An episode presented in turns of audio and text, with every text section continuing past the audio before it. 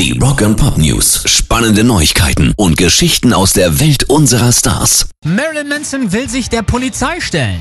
Allerdings nicht wegen der mittlerweile ja wirklich vielfältigen Anschuldigungen des sexuellen Missbrauchs, sondern wegen einer Spuckattacke.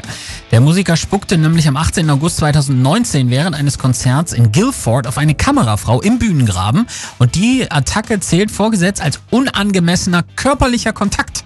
Und jetzt habe er eine Vereinbarung mit dem Revier in Guilford ausgehandelt, nach der er sich der Polizei in LA stellen könnte. Und die Anklage würde dann im New Hampshire Laconia District Court im Laufe des Sommers stattfinden. Strafmaß bis zu einem Jahr Knast oder bis zu 2000 Dollar Bußgeld, was sehr viel wahrscheinlicher ist im Vergleich zu den anderen Vorwürfen. Selbstverständlich ein Witz.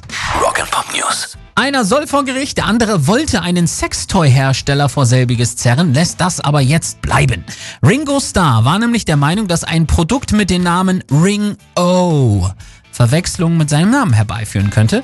Jetzt könnte man aber denken, gibt Schlimmeres, als wenn Lust mit dir in Verbindung gebracht wird. Der Punkt ist aber, der Ex-Beatle hat Schiss, dass Leute denken, er würde mit seiner Firma selber Sexspielzeug verkaufen und das will er nicht. Deshalb hat man sich jetzt aber außergerichtlich geeinigt.